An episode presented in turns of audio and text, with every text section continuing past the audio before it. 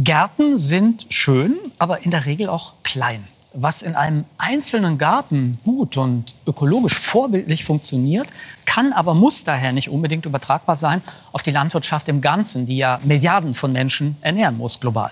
Hinzu kommt, dass sich angesichts der gegenwärtigen Krisen gerade die Landwirtschaft verändern muss, um überhaupt zukunftsfähig zu bleiben.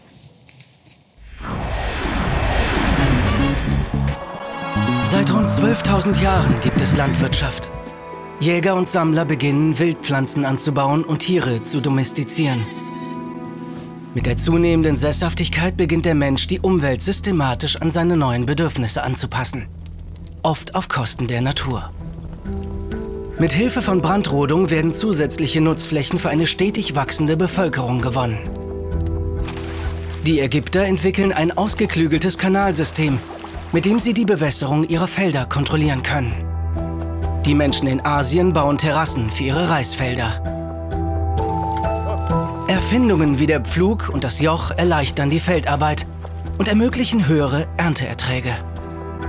Um die immer komplexer werdende Landwirtschaft zu steuern, entwickeln sich auch Organisation und Verwaltung weiter. Viele frühe Hochkulturen wie das alte Ägypten oder das chinesische Großreich basieren ursprünglich auf Agrargesellschaften. Die Landwirtschaft wird zum Entwicklungsmotor der Menschheit. Immer effizientere Anbaumethoden bilden die Grundlage. Und neu entstehende Berufe schaffen zusätzliche Arbeitsplätze und damit Einkommen. Es entstehen neue Wirtschaftszweige, etwa für den Vertrieb verarbeiteter Lebensmittel. Ein nie dagewesener Modernisierungsschub setzt mit der industriellen Revolution ein. Wie 1860 der erste effiziente Dampfflug, Wenig später fahren bereits Vorläufer des modernen Traktors über die Felder. Doch die exzessive Beanspruchung laugt die Böden aus. Die Lösung findet der Chemiker Justus von Liebig. Mit seinem Superphosphatdünger bereitet er der modernen Düngemittelindustrie den Weg. Anfang des 20. Jahrhunderts ist die Landwirtschaft größter Arbeitgeber in Deutschland. Ein Bauer erzeugt damals im Schnitt Erträge für vier Personen – Heute ernährt ein Bauer statistisch 134 Menschen. Und nur noch 2 bis 3 Prozent der Erwerbstätigen arbeiten in der Landwirtschaft. Möglich wurde diese Entwicklung durch stetigen technischen Fortschritt. Doch immer höher, schneller, weiter. Sind das realistische Aussichten? Weltweit könnte die Bevölkerung bis 2100 auf 11 Milliarden anwachsen. Und all diese Menschen müssen ernährt werden. Wie soll das gehen? Schönen guten Abend, meine Damen und Herren, bei Skobel zum Thema Update Landwirtschaft. Und auch wenn es systematische Landwirtschaft seit über rund 11.500 Jahren, wie im Film gesehen gerade gibt, geht sie immer wieder mit dramatischen Einschnitten und Umstellungen einher. Gerade weil das so ist, kommen wir nicht umhin, ein Update, eine konsequente Veränderung der Landwirtschaft besonders genau und gründlich und gut und gemeinsam zu planen. Wie das geht, Darüber will ich jetzt mit meinen Gästen sprechen, mit einer Agrarwissenschaftlerin, einer Agrartechnikerin und einem Agrarökonom und Landwirt, alle drei aus unterschiedlichen Perspektiven Experten für die Zukunft der Landwirtschaft. Und ich begrüße, begrüße, herzlich Andrea Beste. Sie ist Geografin, Agrarwissenschaftlerin und berät als Bodenexpertin Landwirte und landwirtschaftliche Initiativen und war zum wichtigen Thema Boden bereits zu Gast hier in der Sendung. Als Mitglied der beratenden Expertengruppe zum Ökolandbau der EU-Kommission gehört sie dem Europäischen Netzwerk von Wissenschaftlern für ökologische und soziale Verantwortung an. Dann begrüße ich Cornelia Belzin. Sie ist Professorin für Agrarmechatronik an der Technischen Universität Berlin und leitet seit 2015 die Abteilung Technik im Pflanzenbau am Leibniz-Institut für Agrartechnik und Bioökonomie. In ihren Forschungsprojekten konzentriert sie sich auf die Entwicklung neuer Verfahren und technischer Lösungen, die einen effizienten Ressourceneinsatz in der Landwirtschaft ermöglichen. Und ich begrüße Benedikt Bösel. Er ist Agrarökonom und Landwirt und bewirtschaftet einen Hof in Brandenburg. Der ehemalige Banker beschäftigt sich mit der Rolle der Landwirtschaft angesichts der globalen Klimakrise und ist Mitglied des Think Tank 30, also 30 der deutschen Gesellschaft Club of Rome. Er arbeitet mit Partnern aus Wissenschaft und regenerativer Landwirtschaft an neuen Wegen für die Agrarbranche. Schönen guten Abend zusammen nochmal. Irre ich mich oder sind wir gerade dabei, ähm, wieder alte Techniken, ähm, Technologien zu entdecken, die es in der Geschichte der Landwirtschaft schon mal gegeben hat? Sie haben ja jetzt konkret äh, Techniken oder Technologien mhm. angesprochen. Ich würde denken, wir sind gerade in einer Phase, wo wir ähm, insbesondere altes Wissen leider verloren haben und glauben, das mit Technologie ausgleichen zu können. Ähm, wenn ich mir einen Weg wünschen könnte, würde ich gucken, dass ich Technologie nutze und die Potenziale von Technologie nutze, um altes Wissen wieder in die Landwirtschaft zu integrieren. Würden Sie das so sehen, wenn ich es richtig verstanden habe, dass sozusagen den großen Weg ähm, die alten, ähm, wie soll man es sagen, Techniken, Verfahrensweisen vorsehen und wir machen das nur mit besserer, modernerer Technik dann? Genau, ich glaube, wir haben früher eben sehr, sehr gut über die Komplexität von Ökosystemen Bescheid gewusst. Wir haben sehr, sehr gut ähm, gewusst, wie wir eben mit der Natur an dem regionalen Ökos Ökosystemkontext eben arbeiten müssen, um den Boden zu gesinden, gesunden, die Biodiversität aufzubauen. Ähm, das haben wir aber immer öfter vergessen, wenige gelernt, einfach weil wir andere Möglichkeiten hatten, unter anderem über die Technologie. Und ähm, ich glaube, der Königswerk ist halt mhm. zu sagen, wir müssen die Potenziale der komplexen Ökosysteme nutzen, ähm, um Boden aufzubauen, um Biodiversität aufzubauen, um hochwertige Lebensmittel zu produzieren. Und dabei kann uns die Technologie helfen, allerdings als Instrument und nicht als die Lösung. Frau Welzin, fühlen Sie sich gut, wie soll ich sagen, gut eingebunden als jemand, der Instrumente herstellt?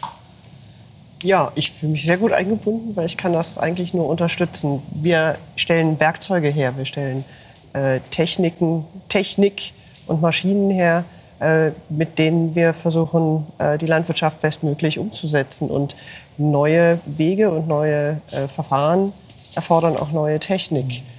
Es gibt natürlich auch ganz andere Gründe, noch neue Technik einzusetzen. Wir haben auch wirklich Fachkräftemangel in der Landwirtschaft und müssen viel mehr automatisieren. Insofern gibt es auch noch andere Gründe. Gründe, aber ich bin ganz dabei. Ja, wir müssen ich frage nur deshalb, weil, äh, gut, ich bin, ich bin ja Laie, ich bin ja nicht äh, Fachmann auf dem Gebiet, aber so von außen wirkt das ein bisschen manchmal so, als ob das ein Selbstzweck wäre. Äh, also wir haben jetzt KI, wir haben jetzt Robotik, wir haben jetzt alle diese toll, wir haben Daten, die wir, in denen wir Muster erkennen können, die wir vorher nicht erkannt haben. Und jetzt wenden wir das auch mal schön an und da gibt es übrigens auch Geld für. Ja, das ist äh, richtig. Das Geld gibt es ja okay. das ist ganz, ganz toll. Für mich ist aber überhaupt gar kein Selbstzweck. Also ähm, das Ziel ist ja, wenn wir zum Beispiel Muster erkennen äh, in den Daten in der Landwirtschaft, dann machen wir das ja nicht, weil wir so gerne Muster finden, sondern äh, weil es weil etwas, Sie ihm helfen. Weil, genau, weil ich ihm helfen will.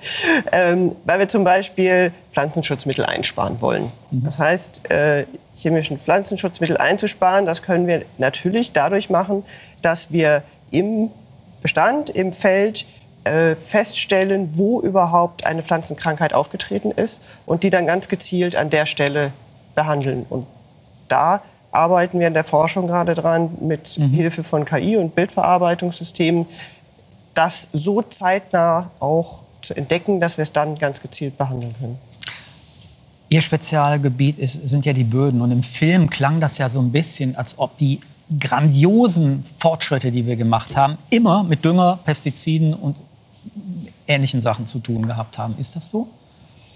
Wir haben lange Zeit geglaubt, dass es so ist. Und ähm, ich denke, wir haben auch ähm, an den Ergebnissen zu den Situationen, die wir vorher hatten, in den letzten Hunderten von Jahren, kam es ja regelmäßig zu Hungerkatastrophen, auch mhm. in Mitteleuropa. Und dann haben uns natürlich diese Mittel, die wir dann eingesetzt haben, die haben uns erstmal bewiesen, dass wir damit ähm, Hungerkatastrophen vermeiden können. Und das war erstmal sehr positiv. Das heißt, wir haben sozusagen auf dem kleinen Stück, auf dem wir sie eingesetzt haben, erstmal mehr Ertrag erzeugt. Mhm. Wir wissen aber heute, vor allem auch aus der Grundlagenforschung, dass äh, insbesondere Mineraldünger und Pestizide eben ähm, auch nicht gewünschte Auswirkungen haben. Ich möchte es mal so allgemein formulieren, ähm, speziell zum Beispiel auf Bodenorganismen dass sie eben auf Bodenorganismen ähm, mhm. schädlich wirken, sie negativ beeinträchtigen und dadurch die Funktionsfähigkeit und die Resilienz des Ökosystems eben insgesamt beeinträchtigen. Und der Boden ist ja entscheidend. Der Boden ist entscheidend und der Boden hat aber ein Zusammenspiel mit der Pflanze, mhm. die darauf wächst und mit den Tieren, die da drin arbeiten. Und die Tiere sind maßgeblich dafür verantwortlich, dass wir eine Bodenstruktur bekommen, die eben unsere Ökosystemfunktionsleistungen überhaupt erbringen kann. Weil Sie das eben angesprochen haben, also heute kam ja wieder der Welthungerindex 2022 äh, raus, der sich also aus verschiedenen Indikatoren äh, zusammen, äh, zusammensetzt. Ähm, Hunger hat sich, obwohl er ja eigentlich theoretisch, wir wollten ihn abschaffen vor zwei Jahrzehnten, in einigen Gebieten ist es schlimmer geworden. Und wenn man sich das äh, nur noch mal vor Augen führt, also um das Jahr Null rum schätzt man, haben ungefähr 200 Millionen Menschen gelebt. 1650 rum waren es schon 500 Millionen. 1900 1,6 Milliarden. 1950, also nur 50 Jahre später, 2,5 Milliarden. Jetzt sind wir bei, bei 8 ungefähr. Ähm, können wir das schaffen mit der Landwirtschaft, die wir jetzt haben? Also mit der Landwirtschaft, die wir jetzt haben, schaffen wir das nicht. Das äh, zeigen ja auch sämtliche internationalen Studien, die wir dazu haben, äh, was Landdegradation angeht, äh, was Anpassungsmöglichkeiten an den Klimawandel angeht, beziehungsweise was die Herausforderungen, die der Klimawandel und im Übrigen auch das Artensterben an uns stellen, diesen Herausforderungen können wir damit nicht begegnen. Im Gegenteil, ähm, weite Teile der Landwirtschaft, wie wir sie heute nutzen, haben ja zum Teil das Artensterben erst bestärkt. Und was wir brauchen, sind resiliente Ökosysteme, die mit diesen nochmal besonderen Herausforderungen, die jetzt kommen, Klimawandel und Klimawandel so weiter, und so weiter nochmal besser klarkommen. Und es gibt Berechnungen, die zeigen, dass wir schon mit der Menge der Lebensmittel, die wir heute produzieren mit einer Landwirtschaft, wo viele Wissenschaftler sagen, das ist nicht mehr optimal, mhm. könnten wir theoretisch 12 Milliarden Menschen ernähren. Aber das ist wiederum noch eine Verteilungsfrage, ist eine Frage von Zugang zu Land äh, und hat noch sehr viele andere Aspekte. Wie sehen Sie das aus der Praxis raus? Ist das möglich?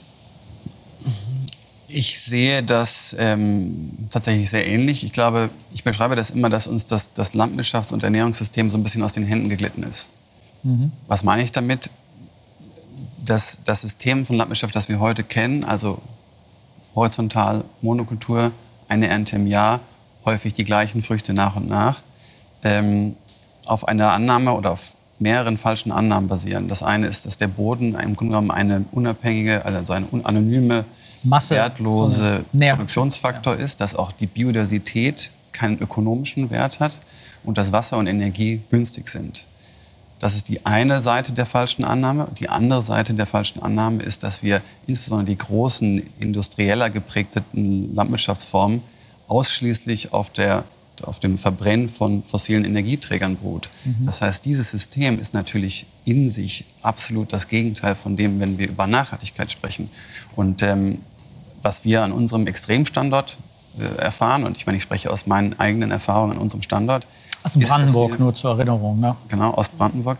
Ähm, ist, dass wir, wenn wir komplexe Pflanzengesellschaften wieder zusammenbringen, also das heißt Sträucher, Bäume auch in den Ackerbau wieder integrieren, wenn wir auch die Tiere wieder in den Ackerbau integrieren, wenn wir versuchen, über Zwischenfrüchte, Untersaaten, also eine äh, vielseitige. Feldfrucht, auch die Biodiversität auf dem Acker zu bewahren und den Boden auch zu schützen, dass wir tatsächlich in der Lage sind, den Boden aufzubauen und damit eben nicht nur resilienter werden, was mhm. klimatische Veränderungen angeht, sondern auch profitablere Geschäftsmodelle entwickeln können, weil wir mehr ernten und mehr Produkte haben, die wir später verkaufen können. Aber Sie müssen äh, wahrscheinlich anders ernten, ähm, als, das, äh, als man das in der konventionellen Landwirtschaft macht. Das heißt, das ist arbeitsintensiver, oder? Also die Ernte ist arbeitsintensiver. Das ist so, aber deswegen haben wir Gott sei Dank Professor, ja, die Professorin Welzin, die, äh, die genau in diesen Bereich reingeht. Ähm, wir stehen vor riesen Herausforderungen, das ist ganz klar. Aber wir haben ja wunderbare Möglichkeiten über die Technologie. Nur wir müssen halt die richtigen Fragen an die Technologie ja. stellen und auch überlegen, wem soll die Technologie helfen? Ist es dem ökologischen Kontext? Geht es um die Bauern und Bäuerinnen? Oder geht es um die Interessen, wirtschaftlichen Interessen von großen Firmen? Da müssen wir natürlich ganz genau hinschauen. Ich muss Sie als, als Technikerin äh, was fragen. Also diese ganzen Dinge, die wir in den letzten Jahren erfahren haben, also die Feinstaubbelastung, ähm, die, die letztlich das verseuchte Wasser, ne? diese ganzen, äh, die Beteiligung der Landwirtschaft am Klimawandel und so weiter. Hat man das vorher wirklich überhaupt nicht gewusst oder hat man es einfach nicht wissen wollen? Ähm, ja, ich weiß nicht, ob man es vorher nicht gewusst hat oder ob man es nicht wissen wollte. Man hätte es wissen können, sagen wir es mal so. Okay, ja, Aber ähm, das, ist, das geht genau wieder in die Richtung, wo ich auch sage, und, äh, ganz bei Herrn Bösel bin, ähm, die Technik ist das Werkzeug. Und wir haben äh, sehr engagierte und gute Ingenieure in Deutschland und auch Ingenieurinnen. Ähm, und die haben zum Beispiel den Verbrennungsmotor immer verbessert, immer effektiver gemacht, immer sauberer gemacht. Aber hinten kam trotzdem immer mehr Schadstoff raus, weil wir viel mehr ja, Verbrennungsmotoren, Autos. größere, schwerere ja. äh, und so weiter. Ähm, das heißt, es hat sich niemand, alle haben sich auf die Ingenieure verlassen, die werden das schon richten. Der Verbrennungsmotor wird sauberer. Ähm, aber keiner hat das große Ganze angeguckt. Mhm. So, und das ist, mhm. glaube ich, das ist, glaube ich, der Kern der mhm. Problematik an der Geschichte, dass man über den eigenen Tellerrand ganz weit hinaus gucken muss, um, um ein, ein, ein, ein holistisches System, ein ganzheitliches System ähm, zu betrachten. Und wir haben eigentlich immer weiter spezialisiert, immer mehr in die Tiefe gegangen ähm, und immer weniger in die Breite mhm. geguckt. Also Überblick, Überblick zu haben. Dann gehen wir jetzt mal äh, in die Hauptprobleme rein. Es gibt eine Reihe von Problemen in und mit der Landwirtschaft, die eng mit Klima und Umwelt, ähm, aber auch mit sozialen und wirtschaftlichen Fragen zusammenhängen. Manche dieser Probleme haben dabei strukturelle Ähnlichkeit mit Problemen, die beispielsweise in der Auto- oder Energieindustrie auftreten.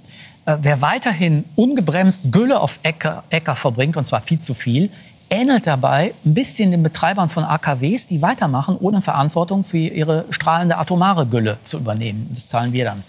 Klar ist, dass man schon beim kurzen Nachdenken eigentlich zwingend zu dem Schluss kommen muss, dass es nicht mehr weitergeht, wenn es so weitergeht. Denn wir verfügen vor allem wir verfolgen vor allem das Hauptziel für möglichst viele Menschen ja möglichst billig Lebensmittel ohne Rücksicht auf die Folgen für Umwelt und Klima zu produzieren. Das ist das, was Sie eben sagten mit dem, mit dem Überblick, mit dem weiteren Blick. Ein solches Verhalten zerstört jedoch langfristig und bereits heute deutlich spürbar die eigenen Grundlagen.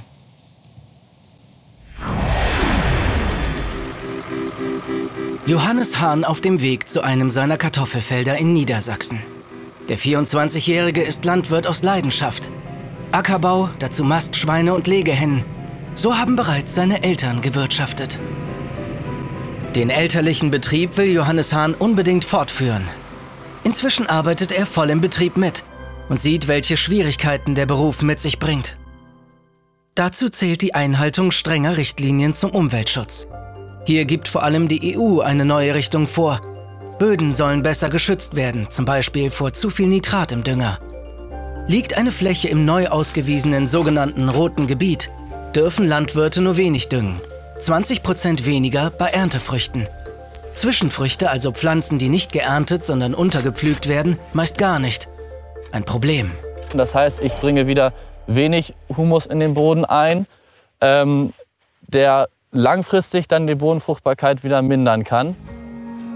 Der Druck in der Branche ist groß. Viele Landwirtinnen geben auf. Die Anzahl der Betriebe ist in den letzten Jahrzehnten drastisch zurückgegangen. Die verbleibenden Betriebe dafür immer größer geworden. Wachse oder weiche lautet das Prinzip. Noch führt Johannes Hahn seinen Hof nicht allein. Seine Eltern unterstützen ihn, geben aber immer mehr Verantwortung ab. Ein typischer Generationswechsel, der 13. innerhalb der Familie Hahn.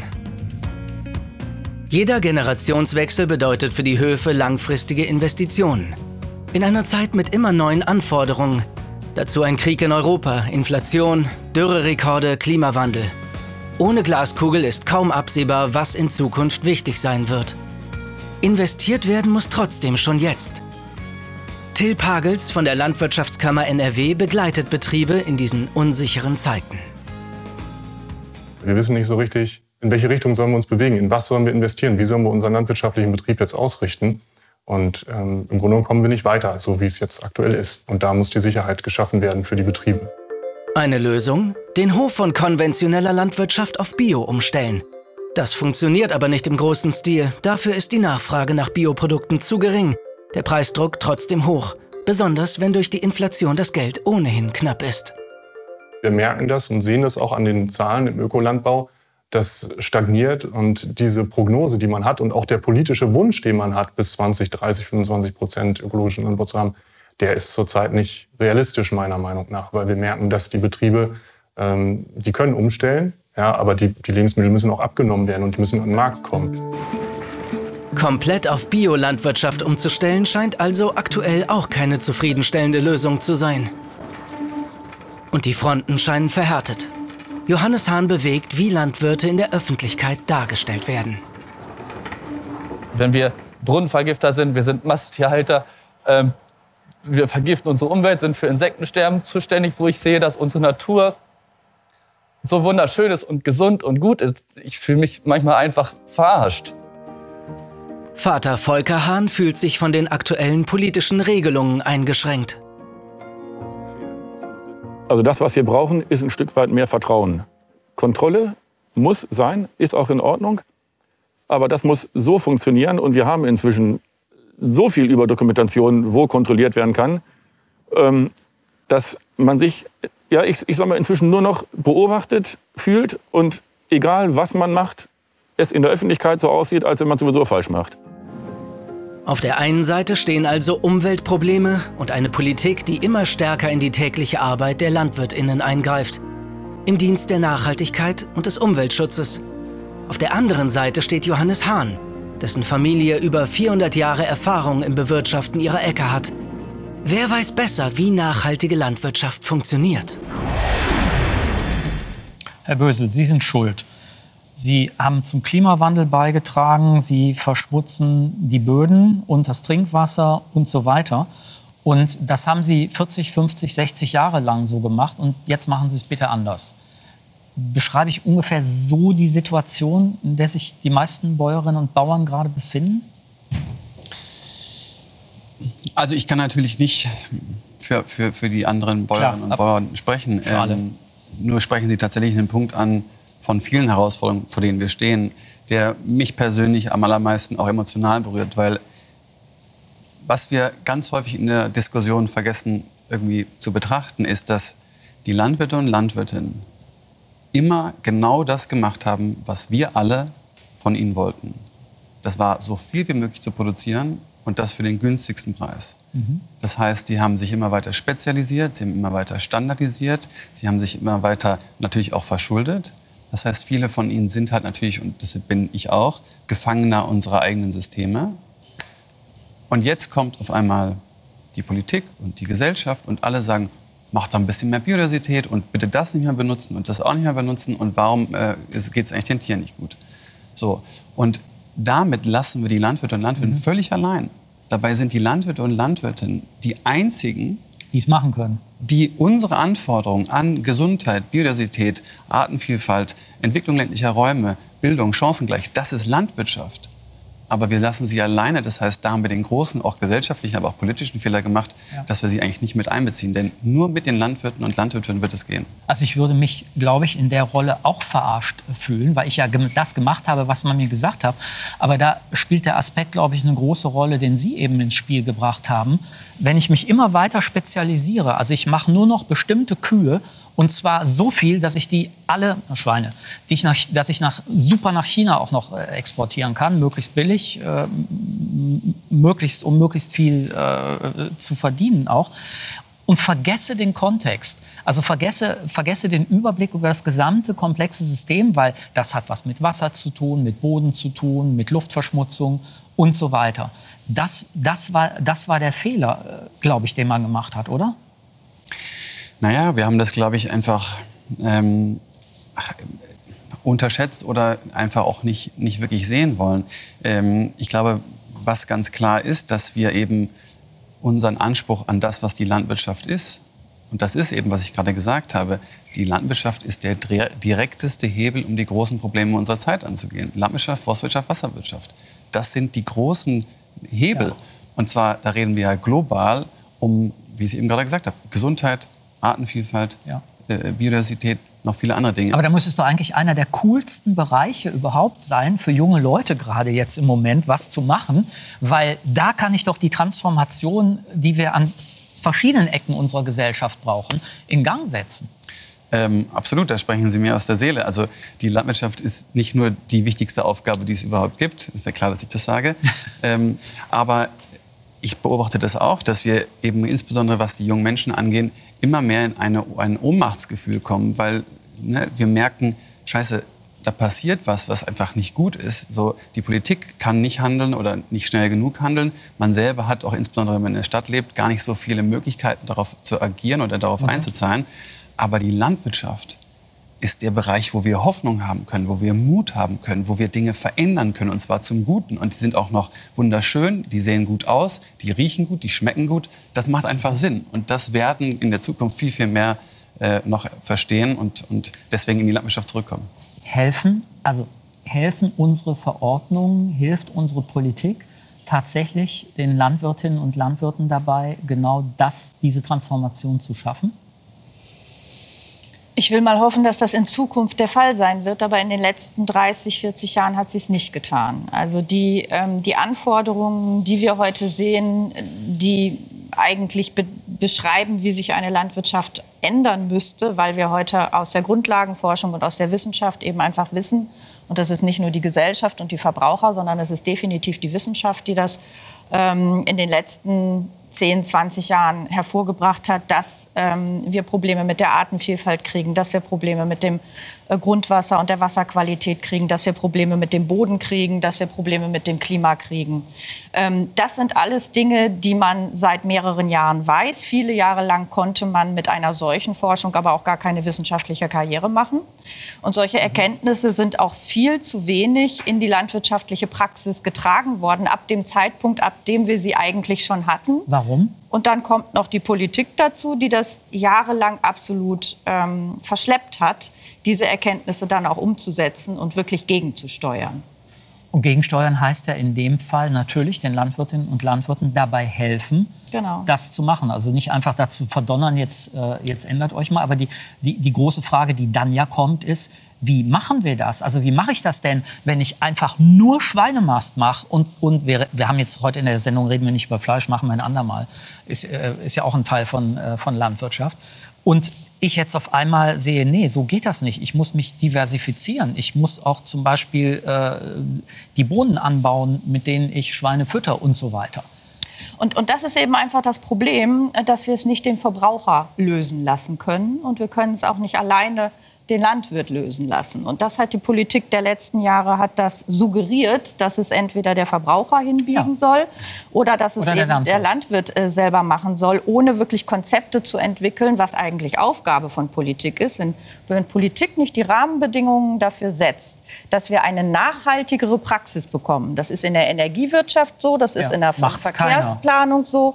Und wenn sie es nicht macht, dann brauchen wir sie nicht, weil dafür sind sie da. Ich liebe Ihr Beispiel des Katalysators. Genau. Äh, ist, ich kann es gerne noch mal ja, bringen. Bitte. Also es ist einfach so, dass ähm, wenn man in den 80er Jahren gesagt hätte, okay, Katalysatoren machen Autos nachhaltiger, ein, ein Stück weit zumindest, und man hätte damals einfach gesagt, ach, das überlassen wir den Verbrauchern, ob die den kaufen wollen oder nicht. Und dann wollen die den nicht kaufen und dann sagt die Politik, ja, dann können wir den nicht einführen. Die wollen es ja nicht. Also ich meine, und da scheint es mir sehr ähnlich zu sein wie heutzutage eben über den Ökolandbau oder agrarökologische Methoden ähm, argumentiert wird. Das heißt, wenn der Verbraucher das nicht will, dann machen wir das nicht. Aber wir sägen ja an dem eigenen Ast, auf dem wir sitzen.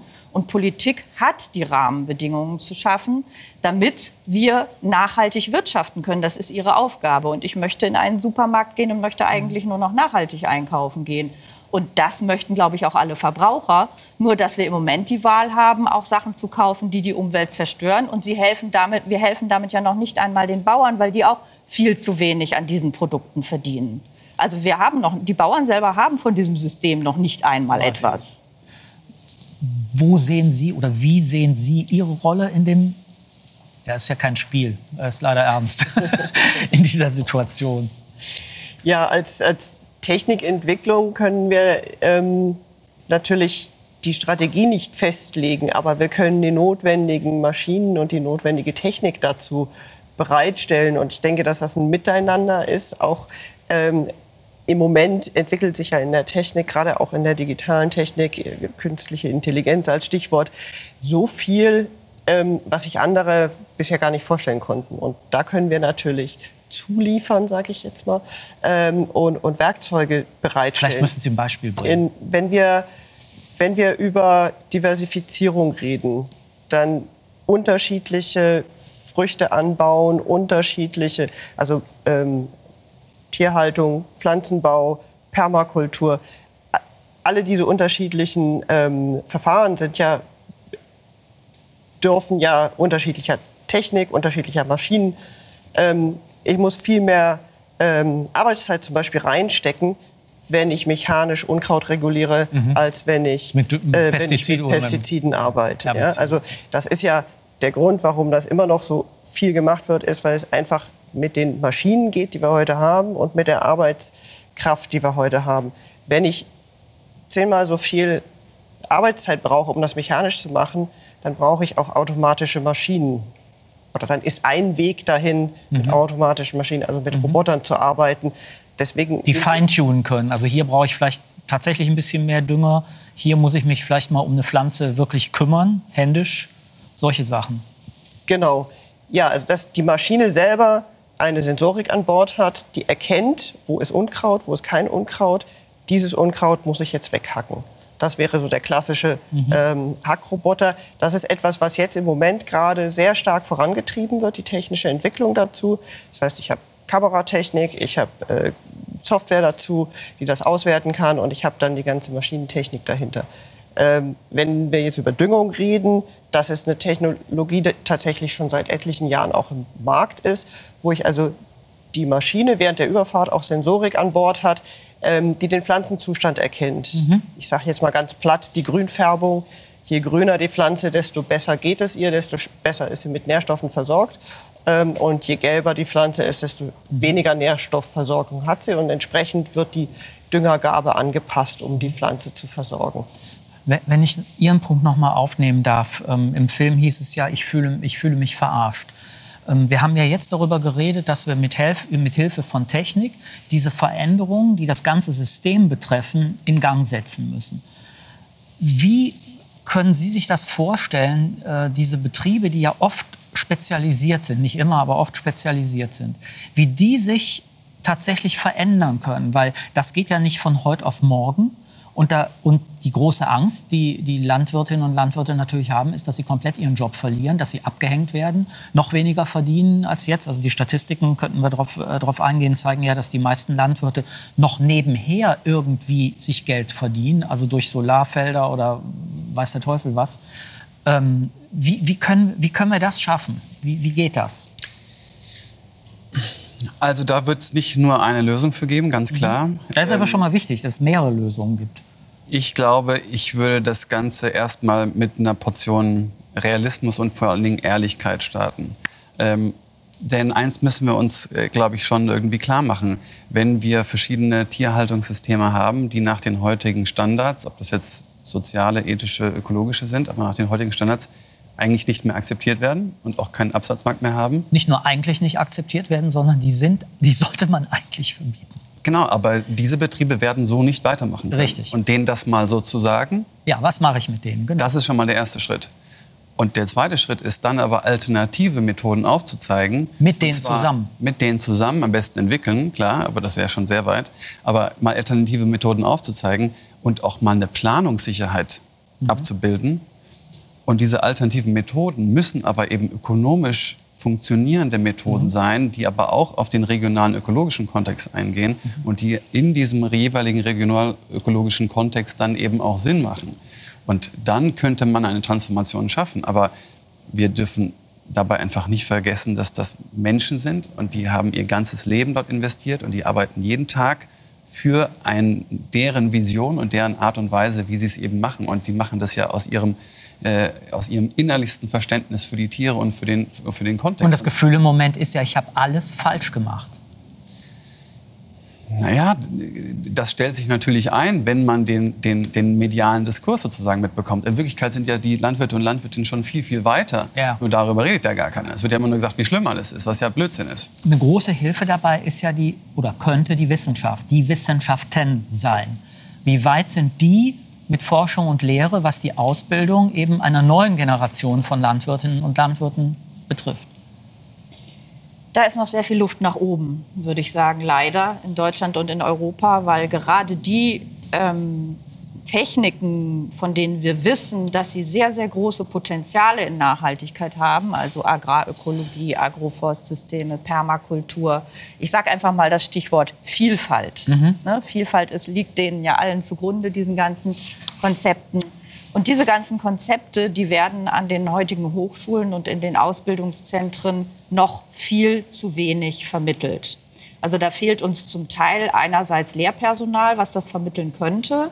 Da fehlen uns zum Teil aber auch einfach äh, moderne Curricula, wo das wirklich drin festgelegt ist, dass man das auch wirklich zu lernen hat. Also wenn man sich heute die Hochschullandschaft und die Ausbildungszentren anguckt im Bereich Agrarwissenschaften und im Bereich Agrarpraxis, äh, dann ist das in etwa so, als wenn Sie einen Fahrzeugtechniker auf eine Schule schicken, wo der nur was über Dampfmaschinen hört, aber der hat dann zwei Blockseminare in seinem gesamten Studium über E-Autos. Aber wenn das ich lässt sich ungefähr vergleichen. Aber wenn ich Ihr Rektor wäre, würde ich Sie dezent darauf hinweisen, dass es ja Freiheit von Forschung und Lehre gibt. Das heißt, Sie können es ja eigentlich anders machen. Man könnte es anders machen. Ähm, es machen ja auch einige Bundesländer schon so, dass sie es schon ins, ins Curriculum schreiben. Ähm, aber da braucht es auch einiges an Arbeit, denn ähm, die Forderung oder in den einzelnen Koalitionsverhandlungen stellt die Forderung häufig derjenige, der für die Agrarverhandlungen zuständig mhm. ist. Er muss aber dann noch denjenigen überzeugen, der für die Bildungspolitik zuständig mhm. ist. Und das, mhm. und das dann noch in unserem föderalen System, das ist nicht ganz so einfach und das dauert eigentlich zu lange für die Herausforderungen, die das wir sind, haben. Da sind Sie schon einen Schritt weiter eigentlich, ne? Gut, ich versuche mein Bestes. ja, ich lehre Agromechatronik und natürlich geht es da auch darum, äh, die Themen ähm, den Studierenden nahezubringen, die meiner Meinung nach jetzt dran sind, äh, eben auch modernste Technologien in die Landtechnik einfließen zu lassen. Es wäre mal interessant zu erfahren, aber das müssen wir vielleicht in einer anderen Sendung machen, wie der, welch, welchen, welche Form von Agrarwirtschaft eigentlich die Studentinnen und Studenten bei Ihnen lernen, ähm, die jetzt mit diesen allerneuesten Methoden, die ja zum Teil erst noch kommen werden in der Landwirtschaft, umzugehen lernen gerade. Ist das eine Oldschool-Landwirtschaft, äh, die, Sie, die Sie lernen, ja? Oder ist das wirklich schon Transformation gedacht, mitgedacht? Also kann jetzt nur für mich sprechen. Ähm, natürlich ist da schon ganz viel Transformation drin, aber ich muss auch äh, dazu sagen, ich lehre nicht Agrarwissenschaft. Nee, nee, das weiß ich schon. Ich lehre ja, ist schon klar. An, an, der Technischen Universität, an der Fakultät für Maschinenbau, Agromechatronik. Also das hat natürlich, ähm, das sind, das sind äh, Vollblutingenieure, die auch ja. was über, über Landtechnik hören. Ähm, aber natürlich, da, da ist die Transformation mitgedacht, aber Vorsicht wieder, da komme ich wieder zurück, was Herr Bösel anfangs gesagt hatte. Ähm, also die Technikentwicklung ersetzt nicht die mhm. Strategieentwicklung. Also wir, wir, wir, stellen die Werkzeuge bereit.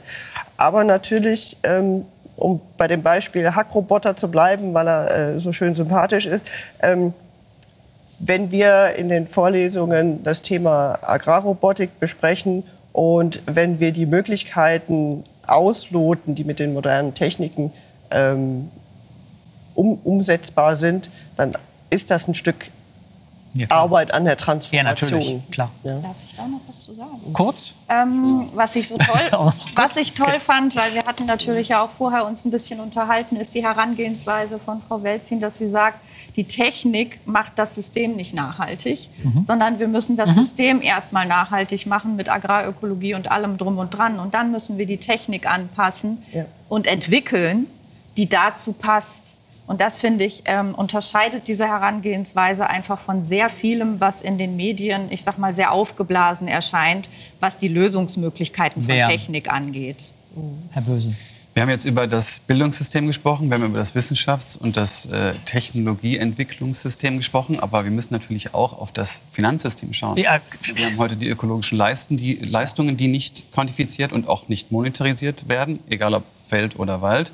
Aber wir haben natürlich auch ökologische und soziale Kosten, Absolut. die nicht in die Systemdiskussion mit eingebracht werden. Das heißt, das müssen wir natürlich zwangsläufig, und zwar ja. zwingend tun.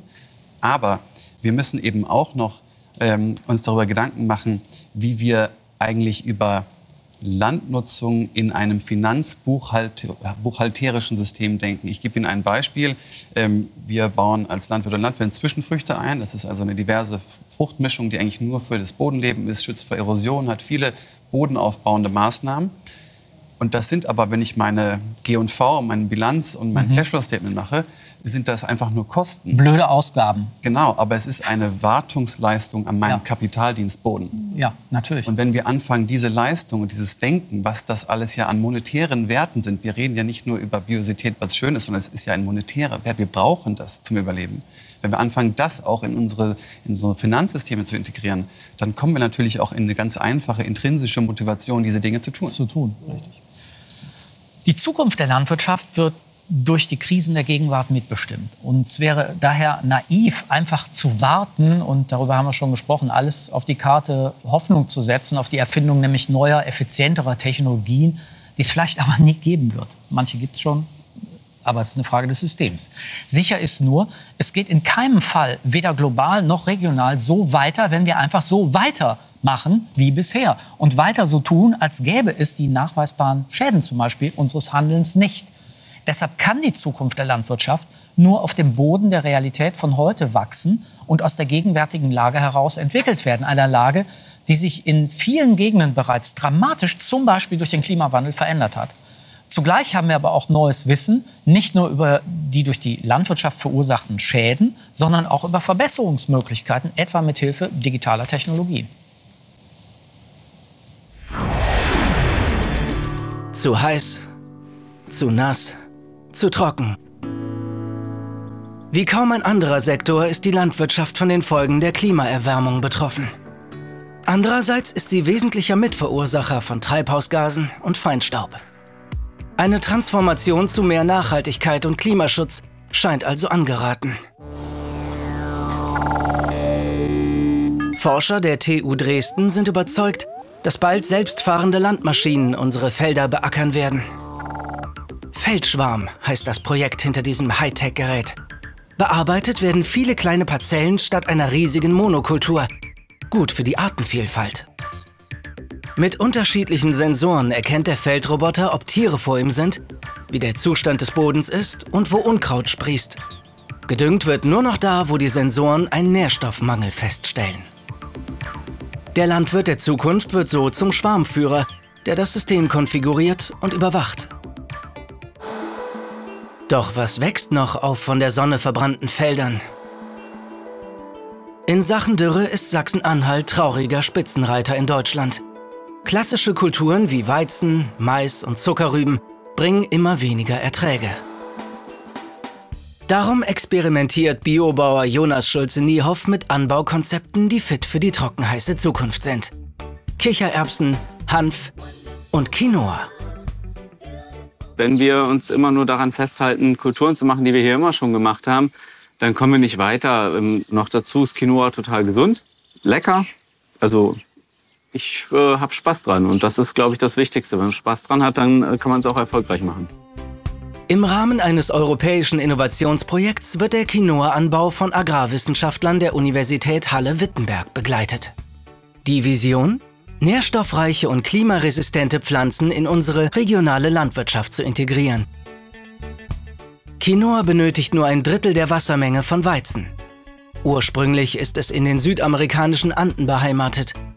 Die boomende Nachfrage treibt dort allerdings die Preise in die Höhe. Es macht viel mehr Sinn, diese Dinge vor Ort zu produzieren, wenn es denn möglich ist. Ein gewisser Grad an Globalisierung wird immer bleiben, da bin ich fest von überzeugt. Aber alles das, was wir nicht transportieren können, oder nicht transportieren müssen, spart unglaublich Energie- und Umweltbelastung. Auch den Wissenschaftlern am Leibniz-Institut für Pflanzengenetik und Kulturpflanzenforschung geht es um die Resistenz unserer Pflanzenkulturen. Doch sie verfolgen dabei einen völlig anderen Weg. Pflanzenzüchtung mit Hilfe des mächtigsten Werkzeugs der modernen Gentechnik, der Genschere CRISPR-Cas9. Die konventionelle Pflanzenzucht benötigt heute rund 10 bis 15 Jahre, um eine Getreidesorte heranzuziehen, die resistent ist gegen einen Virus oder einen Pilz. Die moderne Gentechnologie könnte diesen Prozess auf weniger als zwei Jahre verkürzen. Denn mit der Genschere CRISPR-Cas können die Forscher am Leibniz-Institut einzelne DNA-Bausteine genau ansteuern. Sie anschalten, abschalten oder umschreiben. Welche Abschnitte Sie dazu auswählen, schauen Sie sich bei alten oder wilden Getreidesorten ab. Die institutseigene Sammlung zählt zu den größten der Welt. Anders als bei älteren Formen der Gentechnik oder auch bei konventioneller Zucht wird gezielt nur dieser Abschnitt verändert und der Anteil unerwünschter zusätzlicher Mutationen verringert. Nach nur einer Generation ist die Genmanipulation nicht mehr zu erkennen und die Pflanze von einer normalen Züchtung nicht mehr zu unterscheiden. Erlaubt ist dieses Genom-Editing bei uns derzeit nur im Labor, zu Forschungszwecken. Und laut Bundesumweltministerium wollen vier von fünf Deutschen auch in Zukunft eine Landwirtschaft ohne Gentechnik. Sind die Bedenken gerechtfertigt? Sind es die technischen Innovationen, die die Landwirtschaft und uns alle in eine robustere und biodiverse Zukunft führen? Frau Best, ich würde vorschlagen, dass wir nicht über CRISPR-Cas und grüne Gentechnik und so weiter reden. Wir haben das mal in der Sendung gemacht. Möglicherweise muss man das jetzt, weil es neue Erkenntnisse gibt, nochmal machen, ähm, je nachdem, wie man es äh, bewertet. Aber selbst wenn es toll funktionieren würde, ähm, verbessert es ja auch nur einen Teil des Systems, aber nicht das ganze System. Naja, das ist genau der Punkt. Unabhängig davon, dass es ja viele von den versprochenen ähm, Pflanzen am Markt noch gar nicht gibt. Die meisten, die es bisher gibt, die sind dann wieder irgendwie gegen ein Pestizid resistent oder sie produzieren selber ein Gift. Ähm, aber ganz unabhängig davon ähm, geht es ja darum, dass wir die Methoden und die ähm, Management-Techniken verfolgen sollten, die das meiste Potenzial bieten. Mhm. Und das meiste Potenzial für ein Zurechtkommen mit den jetzigen Situationen, für Bodenaufbau, für eine Anpassung auf den an den Klimawandel bieten letztendlich, wenn wir jetzt über Saatgut sprechen, eigentlich eher die lokal angepassten Sorten, mhm. die noch nicht hochgezüchtet sind, die zum Teil auch keine Hybridsorten sind, sondern die alte Fähigkeiten von Pflanzen besitzen, meist zum Beispiel ähm, der nicht hochgezüchtet wurde im ursprünglichen ähm, in seiner ursprünglichen Fähigkeit hat zum Beispiel die Fähigkeit, wenn er von Schädlingen befallen wird, per chemischen Botenstoffen Nützlinge anzu, ähm, anzuziehen. Das ist nur ein Beispiel. Mhm. Es gibt ganz viele ähm, Fähigkeiten, die alte Pflanzen noch haben. Und abgesehen davon haben solche Pflanzen in der Regel auch die Möglichkeit, sich an die lokalen Gegebenheiten innerhalb weniger Jahre anzupassen. Das heißt, sie sind eigentlich viel fitter for the local mhm. als diese One-Fits-All-Konstrukte, ähm, die dann über den ganzen globalen Mel Weltmarkt verkauft werden und äh, wo der Landwirt dann sozusagen die zusätzlich dazu passenden externen Mittelchen noch kaufen muss. Also in die Richtung sollte beim Saatgut auf jeden Fall äh, der Weg gehen. Da gibt es auch noch eine Möglichkeit, man kann dann eben auch suchen, anstatt zu konstruieren. Das Masipak-Projekt, das hat ähm, Leute losgeschickt, die Reissorten suchen sollten in Genbanken, aber auch bei äh, Kleinbauern. Und die haben 22 Reissorten gefunden, die von Natur aus in ihrer ihrer Vielfalt ähm, teilweise gegen äh, Versalzung tolerant waren, waren, gegen Dürre tolerant waren oder gegen langzeitige Überschwemmung tolerant waren. Und auch einige waren auch mhm. tolerant und robust gegenüber Schädlingen. Äh, einfach nur durch Suchen hat man die gefunden und hat die dann dort weiterentwickelt. Ähm, das birgt meiner Meinung nach große Potenziale, die bisher einfach noch zu wenig verfolgt werden. Wenn nicht, das ist äh, vielleicht eine ja, sehr weit gefasste Frage, aber würden Sie eher sagen, wir brauchen wirklich neue Systeme? Oder würden Sie eher sagen, wir sollen alte Systeme optimieren? Also ich glaube, dass wir neue Systeme brauchen, die durchaus altes Wissen, und das hat Herr Bösel ganz am Anfang ja schon gesagt, altes Wissen wieder mit einbeziehen, ähm, was wir über ökologische Vorgänge häufig hatten. Wir haben inzwischen aber auch in der Grundlagenforschung ganz tolle neue Informationen, die dieses alte Wissen heute neu stützen, stützen. Mhm. und nochmal differenzieren, sodass wir alte Fehler vielleicht nicht nochmal noch machen. Mhm. Ähm, also meines Erachtens braucht man neue Systeme in dem Sinne, dass die Systeme, die wir im Moment nutzen, allesamt nicht genügend Vielfalt haben. Ja. Und um die Vielfalt in die Fläche zu bringen, und das ist unter, im Boden wichtig als auch auf dem Boden wichtig, um das zu entwickeln, muss man etwas umdenken. Und alleine das, ähm, das Prinzip Permakultur hat so große Potenziale, auch was den insgesamten Kohlehydrat- und Proteinoutput pro Fläche angeht und auch an Effizienz, an Energieeffizienz, das hat so große Potenziale, dass man in dieser Richtung eigentlich weiterdenken müsste. Aber das sind wir bisher noch nicht gewöhnt. Wir haben Fläche und Zeit. Wir haben Fruchtfolge in der Zeit hintereinander weg auf der gleichen Fläche und jede einzelne Frucht ist in sich wieder eine Art von Während. Permakultur parallel geht sozusagen. Ja, in dreidimensional. Sie- ja. ne? Also das ist Vielfalt dreidimensional und dann auch noch unterhalb der Erde und das hat sehr, sehr große Potenziale, das weiß man heute. Herr auch. Bösel, wenn das das neue System ist, dann können wir wahrscheinlich jetzt auch äh, lange darüber reden. Wir haben schon ein paar Mal hier in der Sendung über Perma, ähm, äh, Permalandwirtschaft ähm, äh, geredet. Ähm, würden Sie aus Ihrer Erfahrung heraus sagen, das kann man tatsächlich skalieren? Also das kann man tatsächlich, das ist nicht nur sozusagen der winzige, super Vorzeige-Biobetrieb, der das macht, der auch irgendwie noch finanziell von außen unterstützt wird, sondern würden Sie sagen, nee, das kann man wirklich im größeren Stil machen und zwar so, dass ich auch als Bauer da mein Geld mit verdienen kann und trotzdem bezahlbares Essen für Kundinnen und Kunden rauskommt. Also bei der Permakultur, das ist ja tatsächlich eine Kulturform und innerhalb der Permakultur gibt es eine landwirtschaftliche Nutzungsart. Jetzt speziell auf die Permakultur eingehend, da wollen wir zum Beispiel gar nicht mit großen Maschinen arbeiten. Ja. Ähm, wir nutzen die gleichen Prinzipien wie in der Permakultur, wie das aber auch in ökologischen Kontexten oft passiert, ähm, wo wir eben versuchen, Pflanzengesellschaften zusammenzubringen, die sich eben gegenseitig über die symbiotischen Wechselbeziehungen auch stützen. Ähm, und hier ist es eigentlich so, wir reden dann über so eine tropische Landwirtschaft, Agroforst, ganzheitliche Weides- Weidemanagement, äh, Kompostierungsverfahren. Und das ist natürlich global anwendbar. Weil alles, was das ja versucht zu sagen oder uns in die Lage zu vermitteln, ist, ein Landnutzungssystem zu, zu finden, das eben an den ökologischen Kontext angepasst ist. Also wie ist der Boden, wie viel Niederschlag ist da, ist eine Hanglade etc. etc. etc.